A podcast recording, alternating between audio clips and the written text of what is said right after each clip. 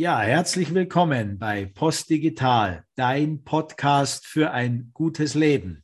Und ich freue mich heute besonders, einen Gast zu haben, und zwar meinen langjährigen Kollegen und erfahrenen Manager, Topmanager Michael Holzner, der heute äh, als Gast äh, und als Geschäftsführer der Firma Icondo agiert.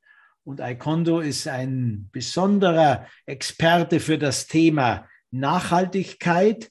Und als allererstes herzlich willkommen, Michael. Schön, dass du da bist. Hallo, Andreas. Freut mich. Ja, und wir sind ja angekommen bei der Station 9 unseres zwölffachen Wegs für ein gelingendes Leben. Und die Station 9 heißt Nachhaltigkeit. Und äh, bei Postdigital haben wir auf der Homepage zum Thema Nachhaltigkeit stehen. Was wir bei Postdigital anbieten wollen, hat mit Nachhaltigkeit zu tun. Das fängt bei dir persönlich an. Du, dein Konsum, deine Vorstellungen von der Welt, dein Umgang mit der Umwelt ist die Basis jeglicher Nachhaltigkeit. Dann geht es aber weiter, nämlich wie Organisationen denken und agieren, wie Politik entscheidet, wie Staaten operieren, ja, wie wir als Gesellschaft miteinander umgehen. Wir bei Postdigital wollen Aktivitäten, Unternehmen und Menschen unterstützen, die über das hinausgehen, was man nur Gewinnmaximierung nennt. Mit der Unicorn-Bewegung im Silicon Valley, das heißt in kürzester Zeit Milliarden Gewinne zu generieren, um dann möglichst schnell das Business wieder selbst zu zerstören oder teuer verkaufen zu können, können wir uns nicht anfreunden. Für uns ist Nachhaltigkeit Denken in Generationen, Denken in einer Enkelgesellschaft. Ja, aus diesem Rahmen heraus, lieber Michael, ähm, habe ich dich eingeladen und vielleicht als allererstes, du bist ja lange Zeit im Management, im oberen und im Top-Management gewesen, bist jetzt seit über zehn Jahren Unternehmer und Unternehmensberater, Familienvater und Großvater mittlerweile. Und wenn du das Thema Nachhaltigkeit hörst, was äh, verbindest du damit? Ja, lieber Andreas, es freut mich, dass wir zu diesem Thema uns austauschen und vielleicht unseren Hörern den einen oder anderen Impuls mitgeben können. Ich will zu Beginn den Begriff mal klären. Der Begriff Nachhaltigkeit wird ja heute oft sehr inflationär verwendet. Ein Begriff, der vor mehr als 300 Jahren von Hans Karl von Karlowitz in der Forstwirtschaft geprägt wurde. Holz war zu diesem Zeitpunkt der wichtigste Rohstoff und Energieträger. Und da die Wälder wegen des hohen Bedarfs sehr schnell sich lichteten, forderte der Stratege von Karlowitz, nicht mehr Holz zu schlagen, als nachwachsen kann. Was heißt das äh, übertragen auf die heutige Zeit? Wir sollten nicht mehr Energie verbrauchen, als wir erneuerbar erzeugen können. Dafür müssen wir zu einem erneuerbare Energien schaffen, erzeugen. Wir müssen investieren, aber auch weniger Energie verbrauchen. Prinzip, dieses Prinzip der Nachhaltigkeit haben wir in unserer Wirtschaft in weiten Bereichen, muss man leider sagen, ignoriert. Manager in der Industrie, da gehörte ich auch dazu, wurden in den letzten Jahrzehnten nahezu ausschließlich daran gemessen, wie viel Shareholder Value sie erwirtschaften. Wenn ich mich selbst zurückerinnere, haben wir nach dem Prinzip höher, schneller und weiter gehandelt und uns nicht die Zeit genommen zu reflektieren, dass dieses Prinzip zur Zerstörung unserer Lebensgrundlage auf diesem Planeten führen muss.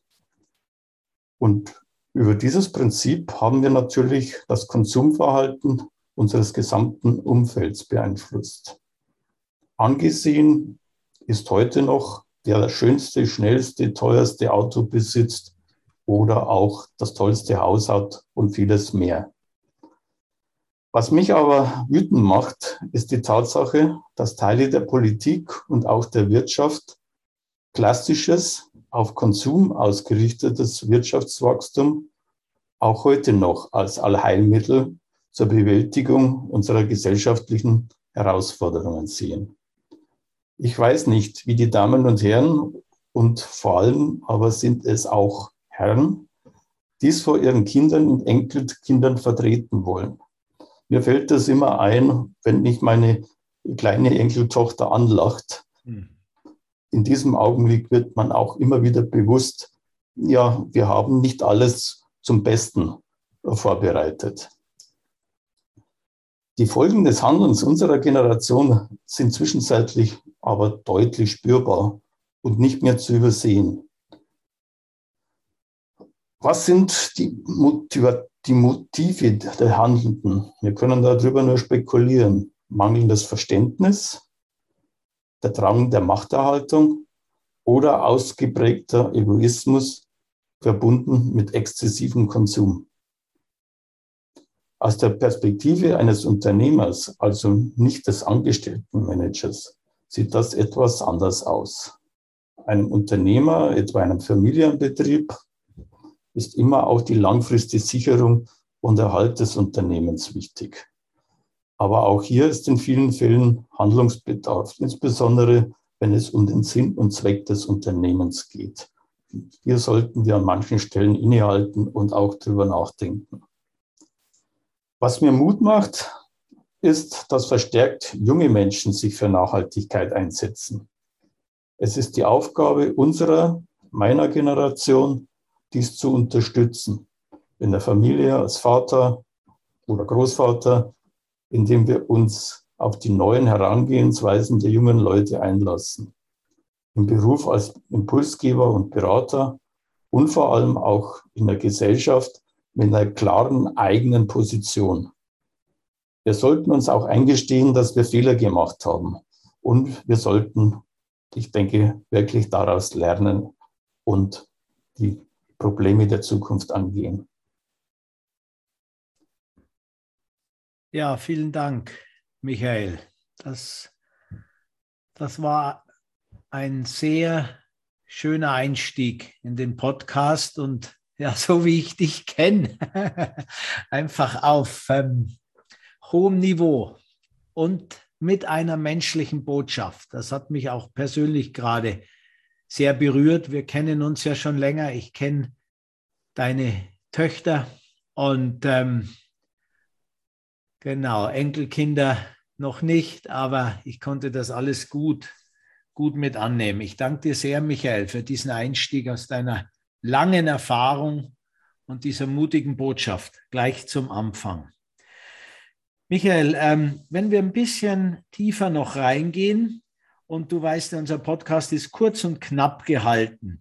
Was wäre denn für dich noch wichtig oder vielleicht das Wichtigste sogar, dass wir unseren Zuhörern und Zuhörerinnen zum Thema Nachhaltigkeit mitgeben, sei es jetzt auf menschlicher Ebene, für Organisationen, für Unternehmen, für unsere Gesellschaft. Den Schwerpunkt setzt gerne du in den nächsten Minuten Bühne frei wieder für deine Impulse an unsere Zuhörerinnen.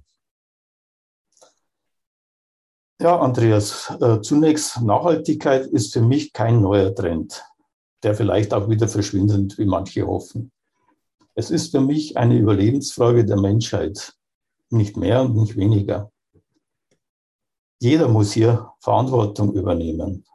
Nachhaltigkeit, denke ich, erfordert eine entsprechende Haltung die Nachhaltigkeitsprinzipien der 17 Sustainable Development Goals der UN müssen wesentlicher Bestandteil unseres Wertesystems werden.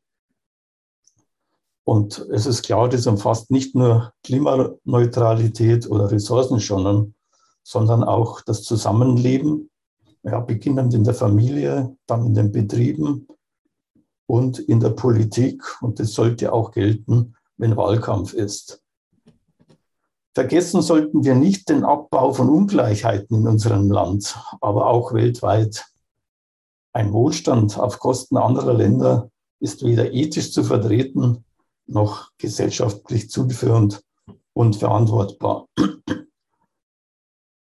Ganz wichtig ist, denke ich, dass wir die Ausrichtung und das Grundverständnis in der Wirtschaft überdenken. Es sollte nicht oberes oberstes Ziel eines Unternehmens sein, Geld zu verdienen, sondern wie wir es in der bayerischen Verfassung nachlesen können, dem Gemeinwohl zu dienen.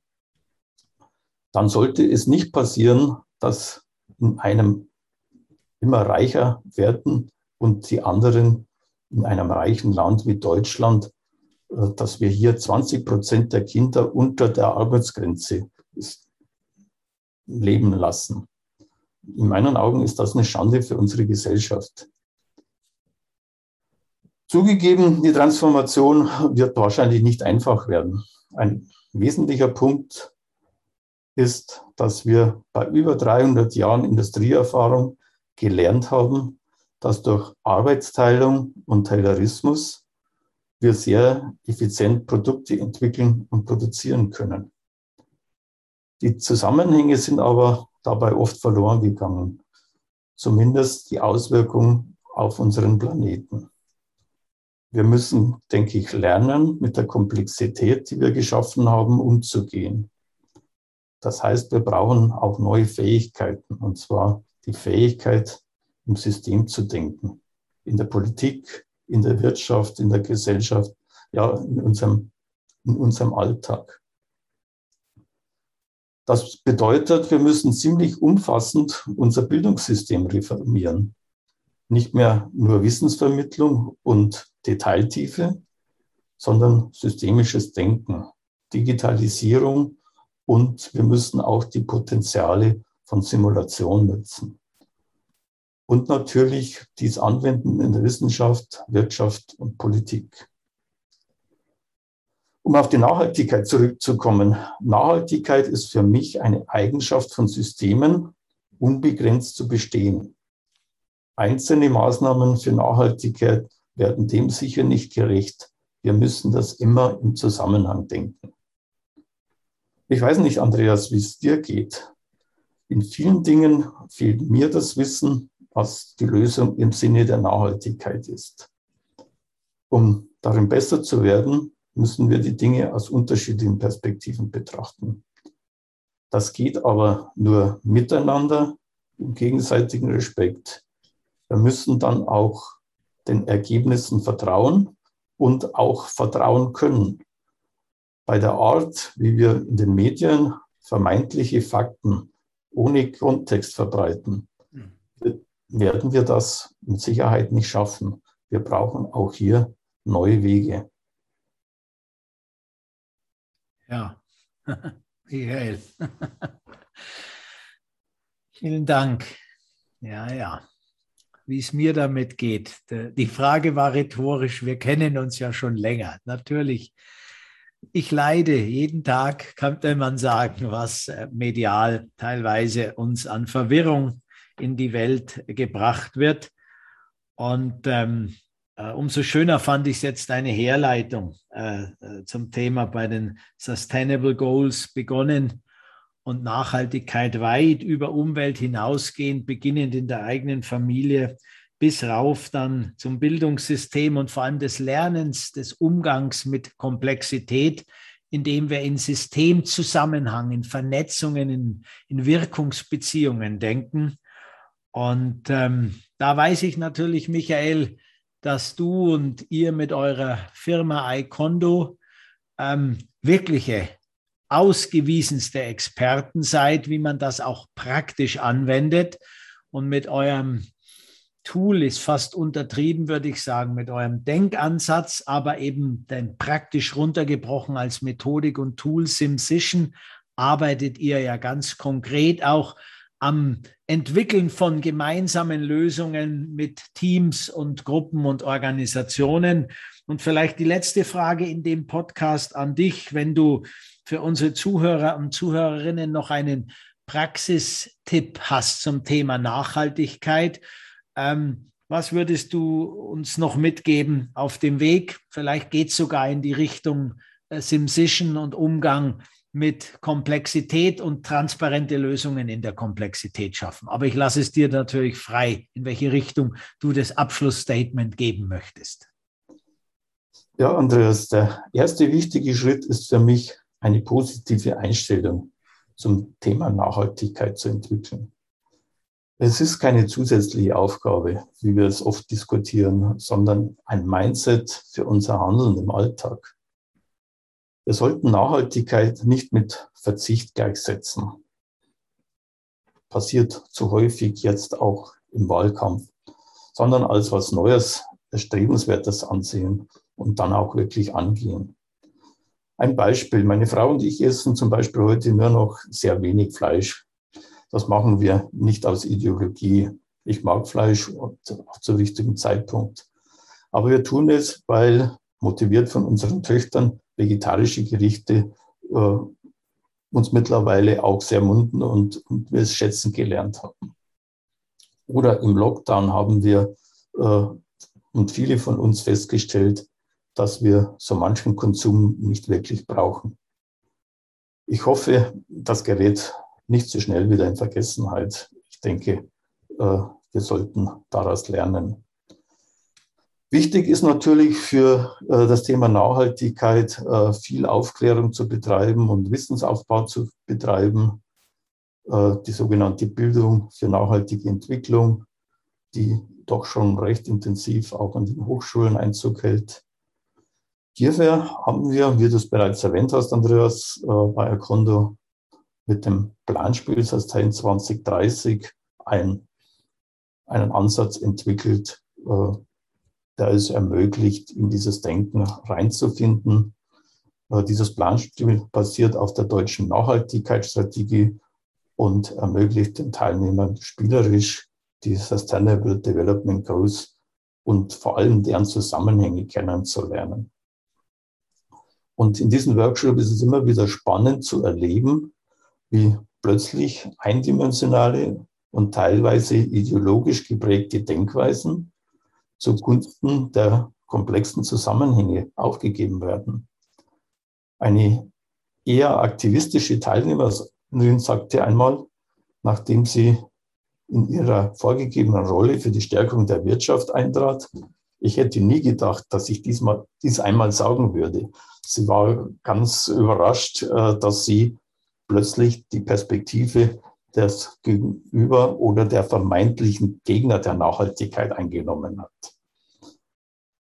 Und mit dieser Erfahrung aus dem Planspiel ist es dann viel leichter, äh, partizipativ, gemeinsam komplexe Themen, wie zum Beispiel die Klimaneutralität anzugehen, unterschiedliche Perspektiven einzunehmen oder in einem Workshop zur Unternehmensstrategie die Aspekte der Nachhaltigkeit mit einzubauen.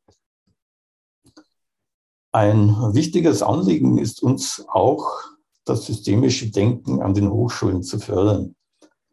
Einige Hochschulen nutzen äh, bereits die von dir angesprochene Methode und, unser Tool inzwischen im, im Lehrbetrieb, aber vor allem auch in Forschungsprojekten.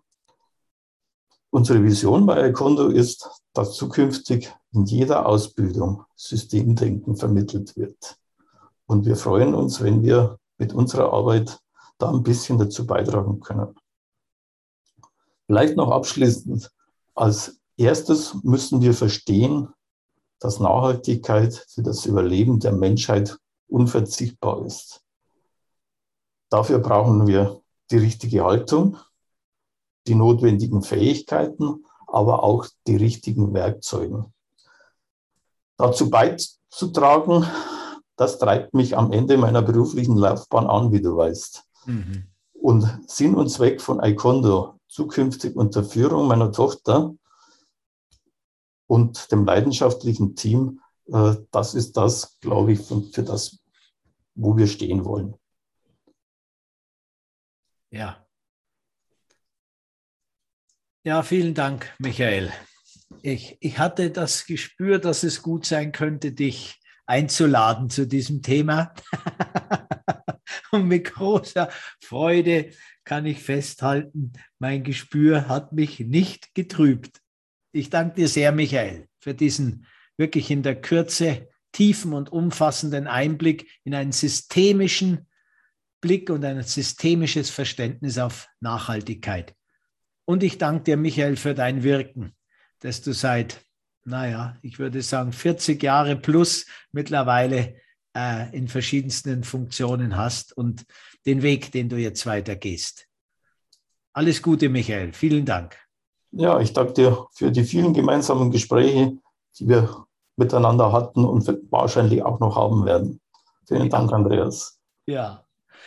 Ja, und an euch hier draußen, ihr lieben Zuhörer und Zuhörerinnen, Nachhaltigkeit und ein ganzheitlicher Blick auf dieses Thema in der Kürze der Zeit so gut als möglich dargestellt. Und ich glaube, ihr habt jetzt genügend Futter für die nächste Woche und die nächsten Wochen.